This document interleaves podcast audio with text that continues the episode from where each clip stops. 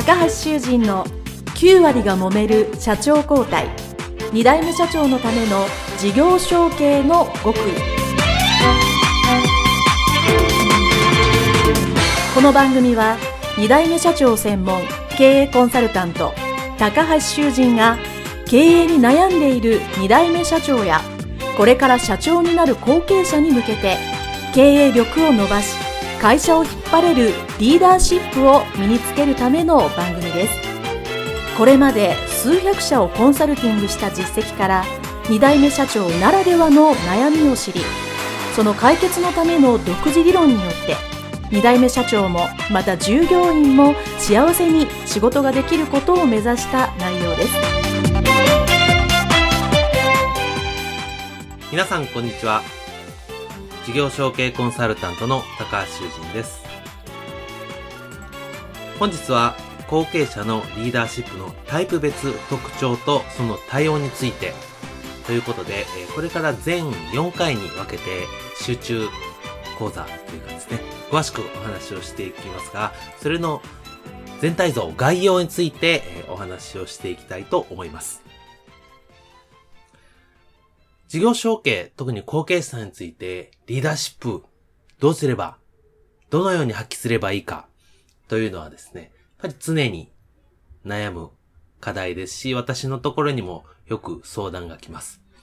その時ですね、様々なお話を差し上げるんですけども、皆さんに一番分かっていただきたいことは、実は、リーダーシップっていうのは一つの形があって、そ、正解があって、これでなければ、社長としてうまくいかない。もっと言うなら、会社を引き継ぐ二代目社長としてこうしなければならない。もしくは成功しないというような方程式の答えの唯一の答えっていうものはないんですね。当たり前ですけども、人間は皆違いますね。身長も体重も生まれも経験も全部違います。ですから、これしかダメだというものはありません。ただし、経営学においてはですね、基本的に統計学ですから、これまでうまくいったリーダーシップの取り方、それを心理学、脳幹も含めて分類していくと、タイプに分けていくと、大きく分けて3つありますよということが最近分かってきました。ですから、皆さんが実はそのどれかのタイプに当てはまるわけですね。もちろん人間ですからその微妙なね、ところも、えー、そのタイプとタイプの境目みたいなところもね、えー、あるんですけども、まず大きく分けてタイプが3つあって、皆さんはどれかにそのタイプがあって、その、そのタイプに合ったリーダーシップを発揮するやり方っていうのをですね、身につけていかなければならないんです。逆に言いますと、自分のタイプと違うリーダーシップのやり方を学んでしまったり、他の方を見てです、あ、こういうリーダーシップがいいんだと思って自分のタイプじゃないリーダーシップのやり方を発揮してしまうと、失敗してしまうんですね。ですからまず、ご自身がどのタイプであるのか。自分がどのような人間であるのかというのをわかるというのはですね、私の講座の中でも常々言ってますけども、やっぱり自分を知ることが最終的に相手を知ることに、相手をわかること、理解することになりますから、やっぱり自分を深く知るということをですね、後継者の皆さんには、まず知っていただきたいと思います。そのために今から3つリーダーシップを発揮できるタイプを申し上げますので、自分がどれかなというのをですね、少し胸に手を当てて考えていただきたいと思います。タイプは3つあってですね、えー、呼び方的には、1つ目が行動派タイプ。二つ目が説得力タイプ。三つ目が協力タイプ。というふうに三つタイプに分かれております。では、それぞれについて簡単にご説明していきますと、一つ目の行動派タイプですね。もうその名の通り、考えるよりも即行動。思いつく、思いついちゃうんですね、いろんなこと。あれもしたい。これもしたい。ああしよう、こうしよう。いろんなことを次々に思いついて、や、やりたくなります。ですから、すごく瞬発力あります。これをやろうと思ったらやってみる。ただし、そういうのをどんどんたくさんやりたくなりますので、瞬発力あるんですけど、持続力がない。一つのことわーっとやりながらも、ある時点から、こっち、もっとやりたいからこっちにしよう。あ、さらにこっちもいい。やってみたけどダメだったからすぐ変えよう。っていうんですね。切り替えが早かったり、現場での臨機応変な対応力という意味でですね、素晴らしいんですね。ですからその行動派タイプの方はですね、常に行動、行動、行動してるわけです。考えられるももうどんどん行動した方がいいんですって言ってる方はですね、まあ、この行動派タイプと言えると思います。歴史上の偉人に言えばですね、えー、よく例えられる戦国のね、えー、3人の英傑の一人、織田信長さんですよね。もうとにかく新しいものをしようということで、どんどんどんどん改革すると。周りがどう思ってるかということよりも自分がこうしたいというのをですね、どんどんどんどん推し進めていくタイプ。ほんと行動派ですよね。幕末で言えば、坂本龍馬さんだと思います。ね、もう坂本龍馬のファンの方は全国にたくさんいらっしゃいますけど、一番はやっぱりあの、日本を変えたあの行動力、エネルギッシュな行動力ですよね。もう、周りの人がびっくりするぐらいの行動力でどんどん動くわけです。一つのところに留まらず、そして新しいこともどんどんしていく。昔正しかったと思ったことでも、よりいいものがあったら、やっぱりそっちだろうということで、どんどん変えていく。ということですよね。あの、坂本龍馬さんの話ね、有名な話だ。そう、武士だからやっぱり刀が大切な時に、こう、ピストルを持ってですね、いやいや、これからピストルの時代だよと。刀なんや変えるピストルなんやと。言っていてですね、その聞いた武士がなるほどピストルかと思ってですね、ピストルを買って、今度坂本龍馬さんに私もピストル買いましたと持って行ったらさ、ピストルじゃないと。今度はあの、ペンとか言論やと。それで世の中を動かさなあかんのやと。いや、これから世界だというようなことをおっしゃってですね、次から次へと新しいことをチャレンジするというのはまさにこの行動派タイプですね。そして二つ目がですね、説得、説得力タイプ。これは、じっくり考えて、物事が成功するようにきっちり計画を立てて、よし行動しようというタイプですね。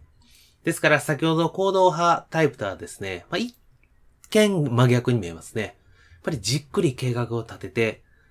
しっかり成功する。必ず成功する。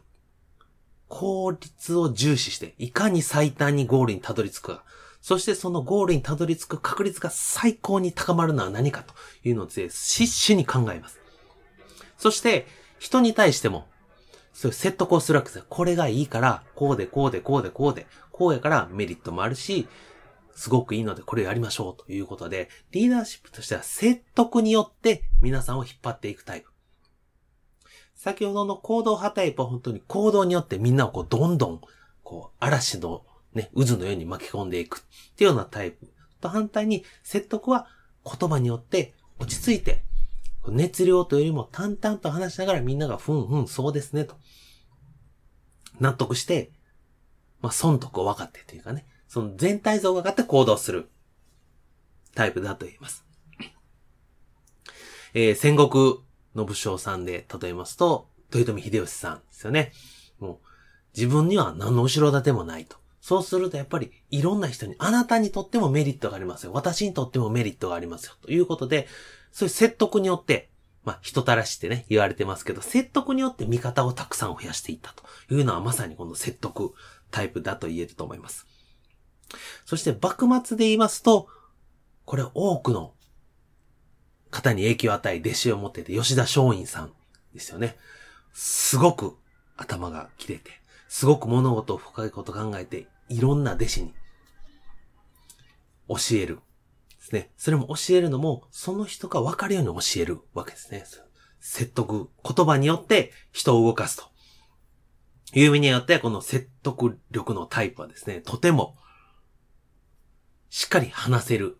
タイプですね。理路整然と話せます。そういうタイプもあります。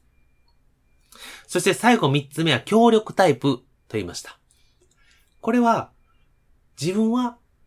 できることはそんなに大きくない。これはできるけど、でも、それ以外のことはほとんどできない。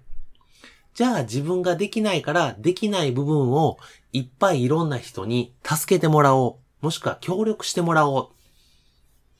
ということで自分一人で動くのではなく、いろんな人の力を借りて協力をして、もう少し言うと組織の力として